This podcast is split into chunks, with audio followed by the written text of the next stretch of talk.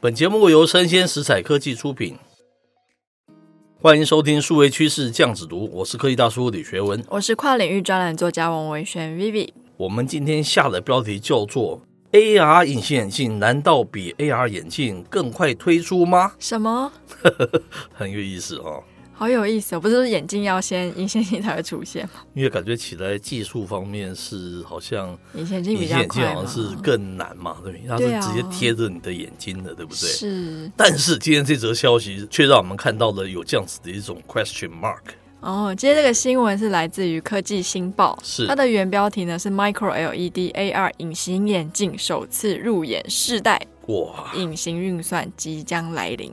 那内容有提到说，美国一间新创叫做 Mojo Vision，它宣布哦，目前公司开发的 AR 隐形眼镜已经有第一次的人为试戴了。哇，这么厉害啊！是做这件事其实是已经做了七年哦。是，他从二零一五年就开始研究智慧隐形眼镜的设计，嗯哼，现在它的那隐形眼镜叫做 Mojo Lens，是它拥有世界上最小、最高密度的显示荧幕，嗯哼，一块直径小于零点五毫米，哇，解析度达到了每寸一万四千 PPI 的单色 Micro LED 显示器。感觉起来好像非常高嘛，对不对？不止如此，这个隐形眼镜它还有 ARM Core M 0的处理器，嗯哼，超低延迟进行通讯的五 G 赫兹无线电，还有很多很炫的东西，像什么加速器啊、陀螺仪 啊、磁真的还磁力假的计、 磁力计要干什么用的？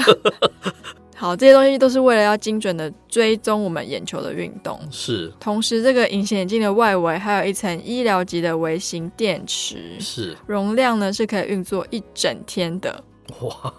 好可怕、啊，好像这样子取代那个手机啊，真的可能哦。是，手机一整天还充，还还没有办法。重点对是不它也可以无线充电诶、因为它有一个电源的管理电路。对太黑科技了吧？我觉得这个隐形眼镜里面要塞好多东西，好像还是啊蛮厉害的。但是更值得注意的是，这款隐形眼镜它不需要手来操控仪器哦，是它只要透过自己的眼睛一直运动就可以操作。是，那讲到这个，我就突然想到以前好像有一个互动电视是用手换台嘛，呃，对对对，用 那手现在换频道了。 用用用眼睛点选东西，不知道会不会很累，眼睛就一直眨一直眨。对啊，可是我觉得可能比用手换台更 reasonable 吧，对不对？是好不容易人们那么聪明，把它变成是遥控器，只要手最小的动作就可以换台， 为什么这样挥？我挥个十次二十次，我自己试挥觉得好累啊！可是可怎能么年会纪也大了，对 怎么会有这样子一个那个 technology 的人会想这样子那么棒的应用啊？ 对不对？是，那这个执行长就表示，他发现他透过这个隐形的智慧眼镜，他可以跟指南针互动，是找到方位，还可以看图片。是，它上面还有提词器，还可以看书啊，对把啊它当做电子书使用，搞不好都可以，对不对？那这个执行长有表示哦，这个 AR 隐形眼镜已经提交给 FDA，同时这个公司也在跟一些 App 的开发人员合作，为设备推出时建立功能。但是目前这个产品还不知道什么时候可以上架。是他就有说，这个眼镜的价格可能跟高阶的智慧型手机差不多，是不过它在安装的部分可能会有点麻烦，因为它是追踪眼睛嘛，是所以它是被设定成说你要面对某一个方位的时候，它才会开始执行。哦，是不过其实这个 Mojo Lens 它可能是代表 AR 头盔的下一个阶段哦。是那我在想，之后科技应该会越来越精彩吧？对。不过现在听起来已经已经非常黑科技，已经非常厉害了嘛，对不对？是这里我要先问那个 Vivi 一个问题哦什么呢？ ，AR 眼镜跟隐形眼镜，你可能如果两个都成熟了，你你比较会选用哪一个啊？因为我从国中因为打篮球就是一直都是戴隐形眼镜。哦，是，所以其实我还蛮习惯戴隐形眼镜的，是可是我总觉得这么高科技的东西一直要跟你的眼球贴在一起， 不知道会是什么样的感觉。那我又觉得第二个是它可能又会碰到以前 Google 它的眼镜，不知道会不会有一些隐私上的问题吼？是因为你可能我在跟你讲话的时候，我就眨眼两下，你就知道我在拍你，这种感觉你好好像像也讲的怪是不可能怪的任务啊，对 不可能任务有一个就是他戴着这样子的眼镜，对不对？ 这个时候我就会在想，那它不用手控制到底是好事还是坏事？是因为你用手控制，你还可以知道说，哦，这个人正在跟他的眼镜互动。是可是是你用眼镜的话，你可能就觉得你旁边的人眼睛好像一直在抽筋。是，对啊，不知道科技大叔会比较想要用哪一嗯你种？还没有说你的答案呢、啊，你你会选择哪一个、啊？我会选择哪一个、哦？，对啊，以习惯你上上来次你说也是，去过那个佐真，去看过他们的 AR 的 solution 嘛，对感觉起来还蛮舒服的了哈。不像是先讲，并没有太多的那个学习的这样子的一种 curve，对不对？这样子一个障碍，就对很快你就可以使用了，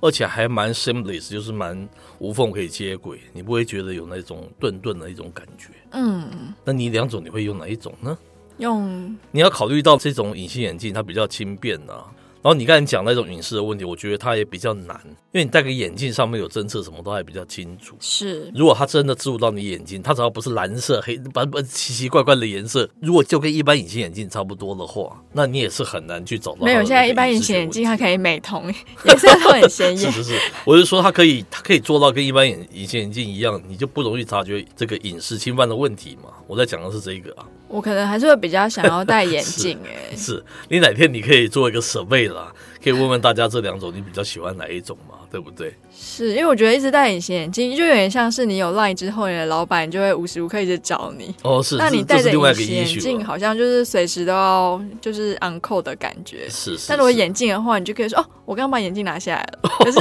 隐形眼镜好像比较不容易一直拔 下来。哦你考虑还更复杂的层面，对不对？嗯，那是科技大叔呢？你会比较想要戴